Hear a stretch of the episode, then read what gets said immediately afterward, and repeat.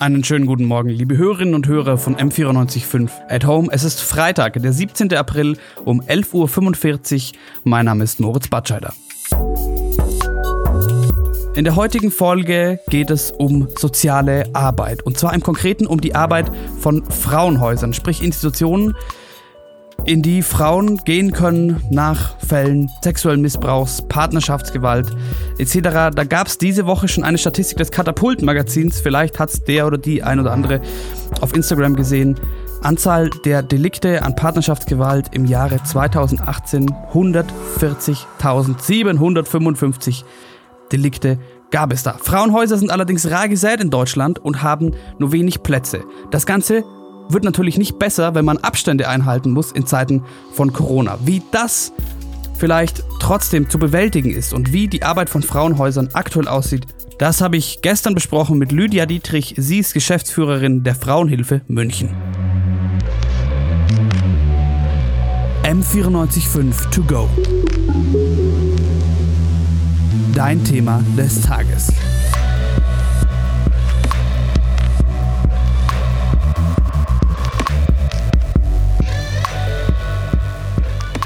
Einen schönen guten Morgen, Frau Dietrich. Schönen guten Morgen. Vielen Dank, dass Sie Zeit gefunden haben. Sie haben mir vorab schon gesagt, ähm, es hat gerade so reingepasst, Sie sind viel mit Krisenmanagement aktuell beschäftigt. Sie sind Geschäftsführerin der Frauenhilfe München. Genau. Ganz genau, der Frauenhilfe München, die aus drei Bereichen besteht. Das, der größte Bereich ist das Frauenhaus, der andere Bereich ist die Beratungsstelle und ähm, dann haben wir noch in Kooperation mit der mit Pro Familie und Controps die Unterkunft für geflüchtete Frauen. Um das Thema Frauenhäuser soll es heute gehen und soziale Arbeit an Frauenhäusern in der Corona-Krise. Kurz zur Einführung. Ähm, da muss ich jetzt aus dem, aus dem persönlichen Ansatz kommen. Ich bin ein, ein junger Mensch, Anfang 20. Ich bin vor allem ein Mann, der in seinem Leben bisher auch über Familie nicht oder so keinen Kontakt mit dieser Form der sozialen Arbeit oder Institution hatte. Können Sie vielleicht yeah. noch mal kurz, weil ich, also ich, ich wusste immer, es, es, es gibt Frauenhäuser und da, da, es gibt auch Bedarf danach. Aber wollen Sie vielleicht noch mal kurz die, die, die Arbeit, die Sie leisten und die, die Institution Frauenhaus mhm. erklären? Mhm. Die Institution Frauenhaus ist natürlich nicht denkbar ohne die Beratungsstelle. Ähm, also wir sind eine Einrichtung, insgesamt eine Einrichtung, die Frauen, die äh, Opfer von häuslicher Gewalt werden, Schutz, Beratung, Unterstützung bieten. Ähm, die Frauen, die Opfer von häuslicher Gewalt werden. In der Regel gehen sie über die Beratungsstelle, die rufen in der Beratungsstelle an, ähm, nehmen sich einen Termin oder kommen in die offene Sprechstunde. Dort wird erstmal ein Clearing gemacht. Das heißt, äh, um was geht es überhaupt? Wie, wie bedroht sind die Frauen? Äh, wenn eine, und dann wird natürlich dort geschaut und entschieden, braucht diese Frau möglichst schnell oder sofort äh, eine Aufnahme ins Frauenhaus. Dann, wenn wir einen Platz frei haben, was oft nicht der Fall ist, nehmen wir diese Frau mit den Kindern, man darf die Kinder nicht vergessen, ins Frauenhaus auf. Oft ist, wie ich schon gesagt habe, ist kein Platz frei. Dann müssen die Frauen entweder warten und täglich wieder neu anrufen und nachfragen, ob ein Platz frei ist. Oder wenn es eine sehr hohe Bedrohungslage ist, müssen wir andere Möglichkeiten finden, wo die Frauen zwischenzeitlich untergebracht werden. So, aber in der Regel ist es so, bei uns im Frauenhaus, die Wartezeiten betragen so zwei Wochen, sagen wir mal maximal drei Wochen. Also das hält sich noch einigermaßen in Grenzen. Ist natürlich für eine Frau mit einer hohen Bedrohungslage trotzdem sehr schwierig. Im Frauenhaus selber äh, werden die Frauen beraten und unterstützt. Wir machen Krisenintervention. Wir kümmern uns um die Kinder. Also es gibt auch eine sehr intensive und eine starke Kinderbetreuung. Wir haben Erzieherinnen. Wir machen mit den Heilpädagogen gegen Einzelförderung für die Kinder ähm, und für die Frauen natürlich dann entsprechend auch Beratung. Man darf nicht vergessen, die Frauen sind oft hochgradig traumatisiert, wenn sie zu uns kommen. Und dann ist es am Anfang erstmal ganz wichtig, dass die zur Ruhe kommen, dass sie sich stabilisieren. Und dann wird mit ihnen gearbeitet daran, wie kann eine neue Lebensperspektive aussehen. Und ähm, Und es ist oftmals ganz unterschiedlich. Wir haben Frauen, die nach drei Monaten oder zwei Wochen wieder zurückgehen zu den Partnern, zu den gewalttätigen Partnern. Aber wir haben auch Frauen und man muss sagen, je länger die Frauen bei uns sind, desto weniger gehen sie zurück, desto eher entwickeln sie eine eigene, eine ganz eigene und eigenständige Perspektive für sich und ihre Kinder. Und die Frauen sind hier im Durchschnitt sechs Monate das heißt aber auch, dass es welche gibt, die sind zwei Tage da, zwei Wochen da, drei Monate da, aber es gibt auch Frauen, die sind bis zu zwei Jahren da. Ähm, das wiederum ist aber auch dem geschuldet, dass der Wohnungsmarkt in München so extrem angespannt ist, dass die Frauen nach einem Jahr oder nach anderthalb Jahren gar keine Wohnung finden. So ist ungefähr so mal der grobe Ablauf oder so wie Frauen ins Frauenhaus kommen und wie sie hier betreut werden und wie die Kinder auch betreut werden. Da waren jetzt ganz viele kleinere Aspekte mit drin, auf die wir nochmal kommen, zum Beispiel wer da alles arbeitet etc. und auch die, die, die, die Plätze oder wie die, die, die Lage mit den, mit den möglichen Unterkunftsplätzen ist. Worauf ich aber erstmal noch ähm, kurz möchte, weil ich da in der, in der Recherche ein bisschen, der gestolpert ist zu viel gesagt, ein bisschen hängen geblieben bin, und zwar zwei entscheidende Begriffe.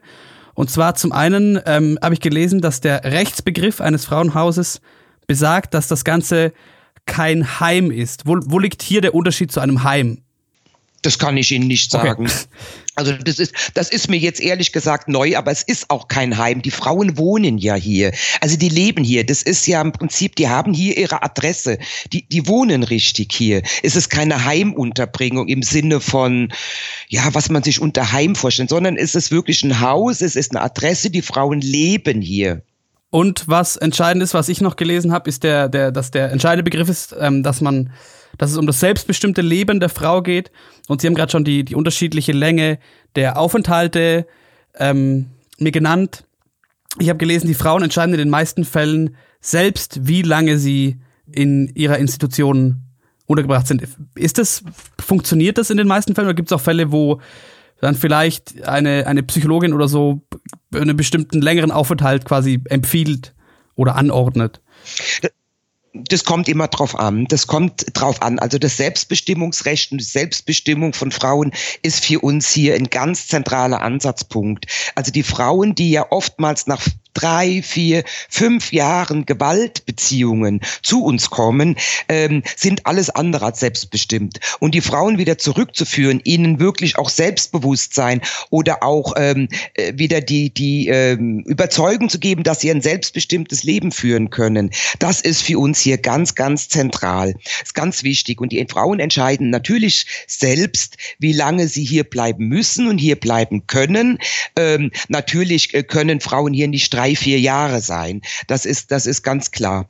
Und ähm, die Frauen, wir versuchen auch die Frauen, wenn es möglich ist, auch in psychologische Betreuung, psychotherapeutische Betreuung zu vermitteln. Das ist natürlich schwierig. Auch da ist der, sagen wir mal so, der Markt ja auch sehr angespannt. Aber wenn es irgendwie möglich ist, tun wir auch das. Wir haben selbst im Haus keine Psychologinnen, sondern Sozialpädagoginnen. Aber die Sozialpädagoginnen, die sind hier alle so, so gut geschult geschult, dass die ähm, und so erfahren, ähm, dass die auch mit den psychischen Krisensituationen mit den Frauen oftmals oder meistens sehr, sehr gut umgehen können. Kommen wir dazu gleich auch zu den Plätzen, aber zu einem anderen entscheidenden Problem, so würde ich es jetzt mal definieren, ähm, was mir aufgefallen ist, und zwar, dass in vielen Fällen nicht ganz klar ist, wer die Institution Frauenhaus finanziert oder wer, das, wer, wer der Träger der Institution ist. Wie ist das in Ihrem Fall in München? Also der Träger sind wir. Also der Träger ist die Frauenhilfe München. Wir sind eine gemeinnützige GmbH und sind wiederum eine hundertprozentige Tochter des paritätischen Bayerns. Ähm, so, das ist die Trägerschaft. Und ähm, finanziert werden wir zum ganz, ganz großen Teil von der Stadt München. Das funktioniert ganz hervorragend. Uns gibt es seit 40 Jahren und seit 40 Jahren finanziert uns die Stadt München. Also zum übergroßen Teil. Und die Stadt München finanziert uns wirklich gut. Das muss man einfach sagen. Jetzt gibt es ja seit letztem Jahr auch die neuen Förderrichtlinien vom Freien Freistaat Bayern. Der Freistaat Bayern hat bis jetzt, bis zum letzten Jahr, eine Fördersumme zugeschossen.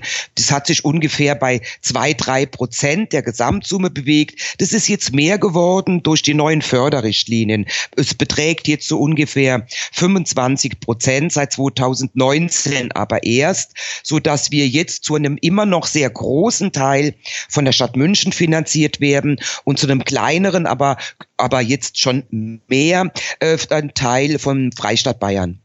Dann kommen wir zu den, zu den, zu den Plätzen. Ich bin, ich habe ziemlich gestaunt, muss ich sagen, weil ich ähm, gelesen habe in meiner Recherche, dass der Europarat eine Mindestanforderung empfiehlt von einem Platz in einem Frauenhaus je 7500 mhm. Einwohner. Und das erfüllen mhm. in Deutschland nur zwei Bundesländer. Bayern gehört nicht dazu mit 0,49 mhm. Plätzen pro 7500 Einwohner, sprich mhm. nicht mal die Hälfte.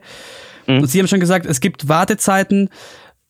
Äh, mhm. wie geht man damit um? Also wenn man, wenn man, wenn man Frauen, die offensichtlich in einer, in einer schlimmen Notsituation sind, ablehnen muss? Oder gibt's, gibt's Alternativpläne zu dieser einen Institution Frauenhaus? Naja, zu der Altern also, also eine Alternative zu dem Frauenhaus gibt es eigentlich kaum oder gar nicht, ähm, weil das Frauenhaus natürlich ein Schutzraum ist. Wir haben eine geheime Adresse. Wir haben einen sehr hohen Sicherheitsstandard, den wir hier auch brauchen, weil auch die Frauen, die hier sind, zum Teil wirklich immer noch massiv bedroht sind. So, also das heißt, das ist ganz wichtig. Das ist vor allen Dingen ein Schutzraum und diesen Schutzraum können andere Institutionen äh, ob das jetzt eine Pension ist oder auch mal für eine Nacht die Bahnhofsmission, das können die gar nicht leisten. Das heißt, äh, was wir natürlich bräuchten, wäre mehr Frauenhausplätze. Also diese, äh, diese Zahl, die die Europäische Union hat, äh, die haben wir hier nicht. Also hier gibt es eine Vorgabe, jetzt gerade auch in Bayern, eins zu 10.000. Aber auch das haben wir nicht. Ähm, der Punkt ist aber, der Punkt ist aber, was wir, wir sagen immer, was wir brauchen, sind vor allen Dingen mehr Wohnungen. Ähm, wir haben hier, wie gesagt, eine Wartezeit von maximal zwei, sagen wir mal drei Wochen. Das heißt, ähm, das heißt, wir können relativ zügig, momentan nicht, momentan ist das ganz anders in der Corona-Zeit. Äh, wir können relativ den Frauen auch die Plätze zusichern. Das ist in anderen Städten und in anderen Bundesländern anders. Aber das heißt nicht, dass wir nicht trotzdem mehr Frauenhausplätze brauchen. Man darf nicht vergessen, und das finde ich ist ein ganz, ganz wichtiger Punkt, der mir auch so ganz, ganz zentral wichtig ist. Wir wissen, dass ungefähr 30 Prozent der Frauen, die Opfer von häuslicher Gewalt sind, 30 Prozent nur, suchen Hilfestrukturen auf. Das heißt, nur 30 Prozent der Frauen, die Opfer sind, kommen zu uns, beziehungsweise kommen in die Beratungsstelle. Das heißt wiederum, die Dunkelziffer ist extrem hoch hoch. Und mein und unser Anliegen ist es, mehr Frauen zu erreichen. Also viel mehr Frauen zu erreichen, damit diese Dunkelziffer sinkt, weil es ist wirklich sehr dramatisch zu sehen, dass es ganz, ganz viele Frauen gibt, die in diesen Situationen verharren. So, das heißt, wie kommen wir mehr an die Frauen ran? Wie kommen wir an die jungen Frauen ran? Dass die auch diese Hilfsstrukturen aufsuchen. Und wenn wir es schaffen, dass es mehr Frauen tun, dann haben wir wirklich ein Problem mit den Frauenhausplätzen. Dann haben wir in der Tat viel zu wenig. Das ist ein, ein, ein, gutes Stichwort mit den, mit den 30 Prozent, die sich nur melden. Und zwar kommen wir jetzt auf die ja. aktuelle Situation, auf die Corona-Krise. Aus dem Ausland kriegt man das mit, zum Beispiel aus den Vereinigten Staaten, aus Großbritannien oder aus, aus China hier ein Beispiel aus der Region Hubei. Mhm. Ähm, da gibt es mhm. Statistiken, dass äh, die Anzahl der Fälle häuslicher Gewalt im Februar 2020 dreimal so hoch war wie mhm. im Februar 2019. Mhm. Dann habe ich nachgeschaut, wie das ja. in Deutschland, wie das in Bayern aussieht und habe nur gefunden, mhm. ja, es gibt bisher keinen signifikanten Anstieg. Jetzt ja. glauben Sie, dass aufgrund der, der Situation, dass die Leute zu Hause sind, mit ihren Familien auch irgendwo einkasaniert, sich viele Frauen gar nicht trauen, sich zu melden, weil der Partner ja theoretisch im Nebenraum sitzt, sagen wir so überspitzt im Beispiel. Und wie kann man dann in so einer speziellen Situation nochmal die Frauen ansprechen? Ganz zentrale und wichtige Frage. Also es ist, wie gesagt, wir wissen es aus China, wir wissen es aus Italien, wir wissen es aus Frankreich, äh, dass die Fälle von häuslicher Gewalt angestiegen sind und zum Teil auch massiv angestiegen sind im Rahmen dieser Corona-Krise.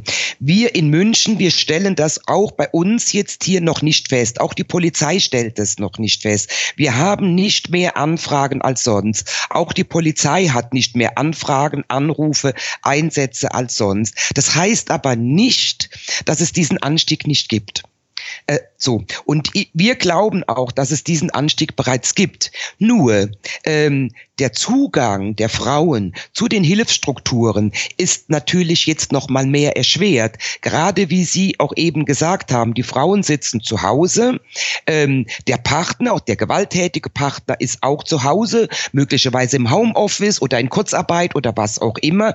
Das heißt, das ist für die Frauen viel, viel schwieriger, von zu Hause aus zum Beispiel bei uns anzurufen oder das Haus zu verlassen, um zu uns zu kommen, was momentan eh nicht möglich ist, weil die Beratungsstelle keinen Publikumsverkehr hat. Das heißt, die Frauen können sowieso, wenn dann nur anrufen. So, das heißt, die Frauen müssten rausgehen, um dann mit dem Handy, was sie manchmal gar nicht haben, weil der gewalttätige Partner es ihnen abnimmt oder was auch immer, müssten aber rausgehen und dann bei uns anrufen. Das heißt, der Zugang insgesamt zu uns, zu dem Hilfetelefon, wir sind ja rund um die Uhr besetzt, ist erschwert. Das ist mit, sicher, mit Sicherheit ein Punkt und ein Grund, warum ähm, wir momentan davon ausgehen müssen, dass uns einfach hilfesuchende Frauen, die oder die hilfesuchend wären, noch nicht erreichen. Ähm, da werden wir sehen, wenn es die ersten Lockerungen gibt, ähm, wie sich das dann darstellt. Wir rechnen in der Tat damit, dass dann auch mehr Frauen nachfragen. Und für den Fall müssten wir, also nicht wir, sondern müsste die Stadt und auch der Freistaat gerüstet sein. Weil wenn wir jetzt wirklich mehr Anfragen hätten oder es massiv ansteigen würde, dann hätten wir trotzdem die Situation hier bei uns im Frauenhaus, und wir sind ja sehr groß, wir sind ja eins der größten, wenn nicht das größte in Deutschland, wir sind voll. Wir sind voll bis unters Dach. Wir könnten momentan überhaupt niemand aufnehmen. Das heißt, da bräuchte es dann in der Tat Alternativen. Nun gibt es ja die Initiative von der Bundesfamilienministerin Frau Giffey, die besagt, äh, man muss Hotels, Pensionen zur Verfügung stellen. Ah, das ist ein richtiger Weg, aber, aber es muss klar sein, dass diese Hotels und Pensionen Schutzräume sind. Das heißt, es braucht einen Sicherheitsstandard rund um die Uhr. Es braucht Fach, Fachkräfte, die die Frauen auch betreuen. Und es sollte auch irgendwie geregelt sein, dass es eine geheime Adresse ist. Darauf müsste man sich vorbereiten. Das wäre wichtig, wenn es dann diesen Anstieg gibt. Zu Lösungsansätzen wie diesen kommen wir auch gleich noch. Sie haben gerade gesagt, Sie sind voll unter das Dach. Sie können keine Frauen aufnehmen und wir hatten es ganz am Anfang schon, äh, dass Sie gesagt haben, Sie sind aktuell hauptsächlich mit Krisenmanagement beschäftigt. Wie, wie sieht Krisenmanagement in Ihrem Job aus aktuell? Naja, wir haben ja, momentan haben wir hier 45 Frauen im Haus und wir haben über 50 Kinder im Haus. Von diesen über 50 Kindern, ich glaube drei oder 54 Kinder, sind 32 Kinder unter fünf Jahren.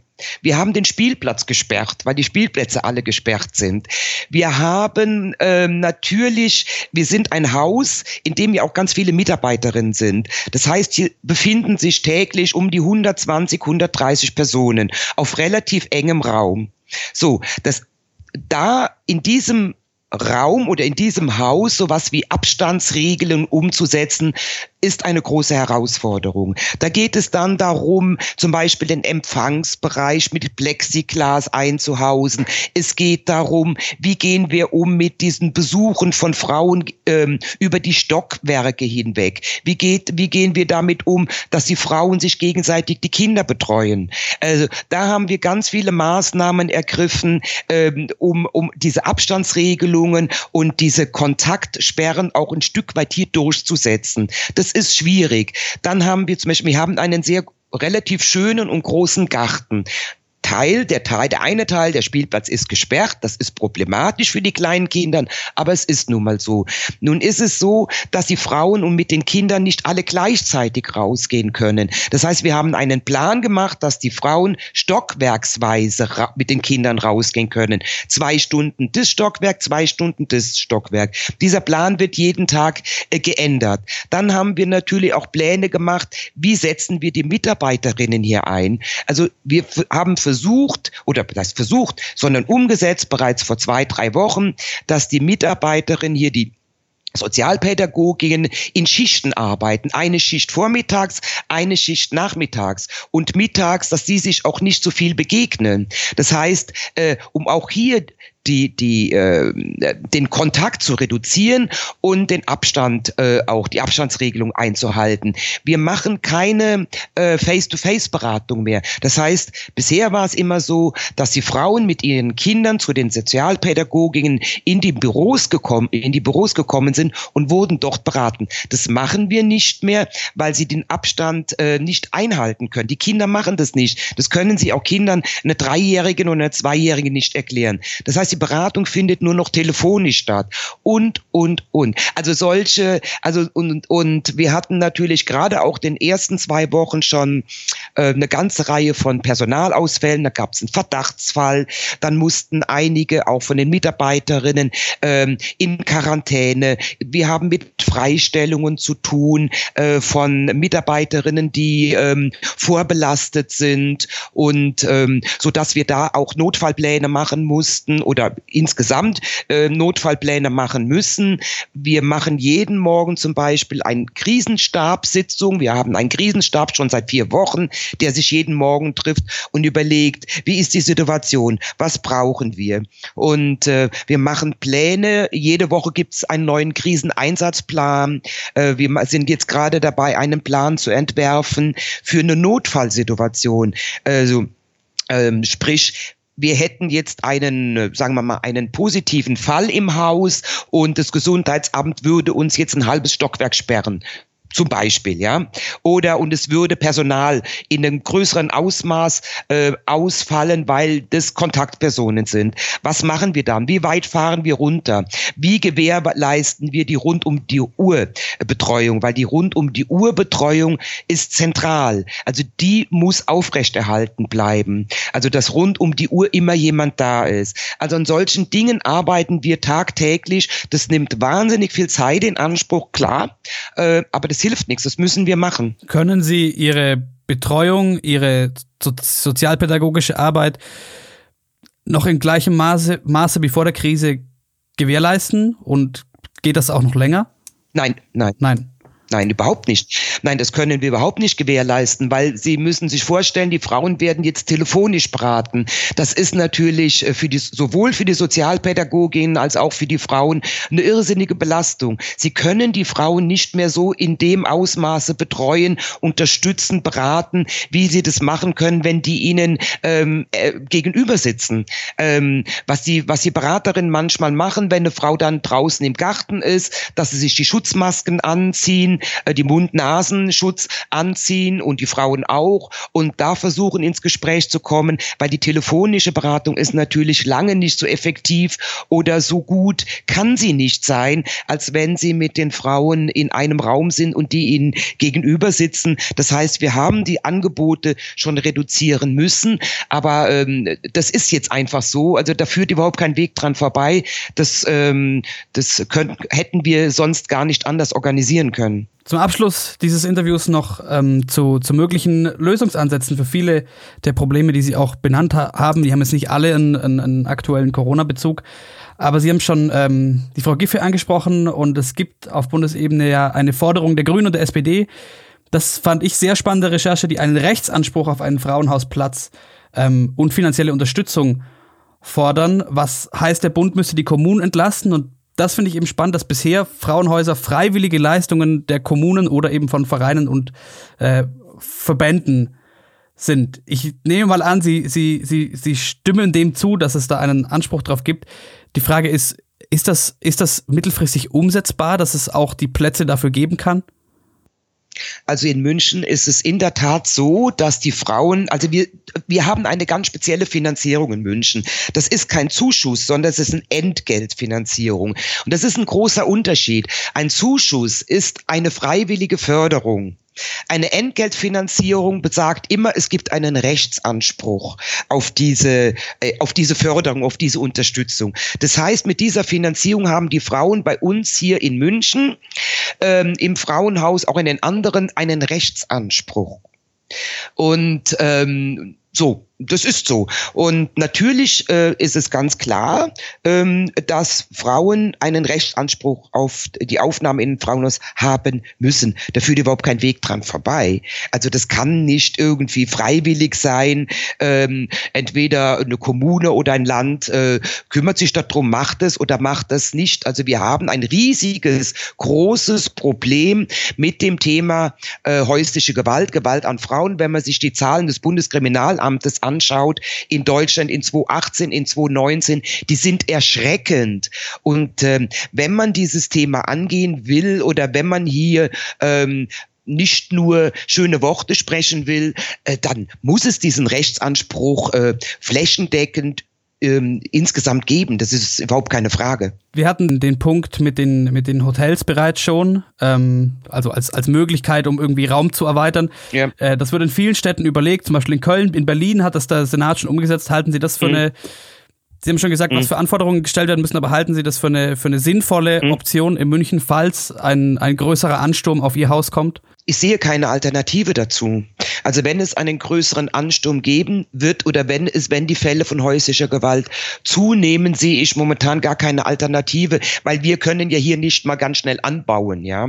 Das geht ja nicht. Und äh, wie gesagt, wir sind relativ groß ähm, und es gibt dann eigentlich nur die Möglichkeit, auf so eine Alternative äh, zurückzukommen, dass man sagt, man stellt Pensionen, Hotels zur Verfügung mit dieser Ausrüstung, also mit dem Sicherheitsstand Standard, mit, äh, mit der Klarheit, dass es ein Schutzraum ist und mit dem Fachpersonal. Und das kann man ja vorbereiten, weil, wie gesagt, wir davon ausgehen, dass es diesen, weiß nicht, ob es einen Ansturm geben wird, ähm, aber dass es äh, eine Steigerung von Fällen häuslicher Gewalt geben wird. Ganz zum Schluss, haben Sie persönlich einen Wunsch in der aktuellen Situation für Ihre Arbeit und Ihre Institution?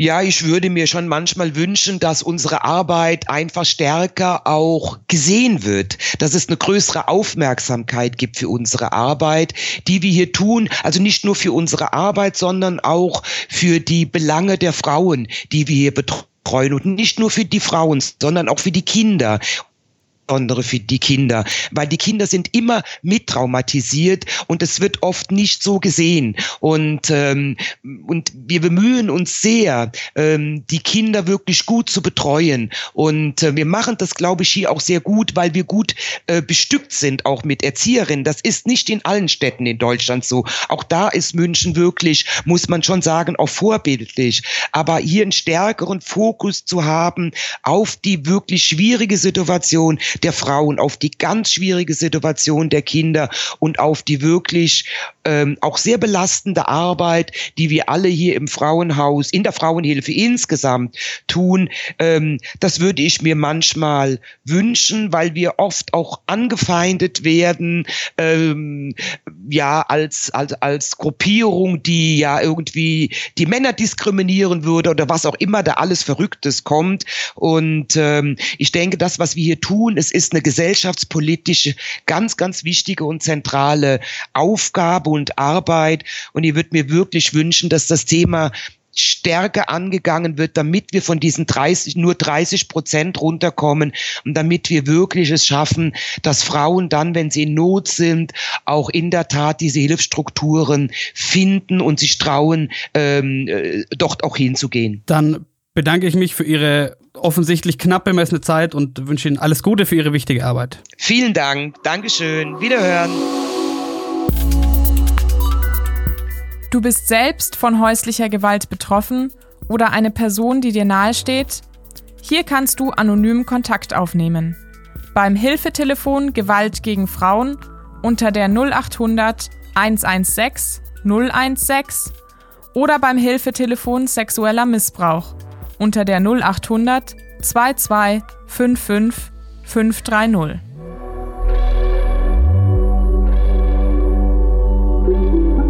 M945 to go.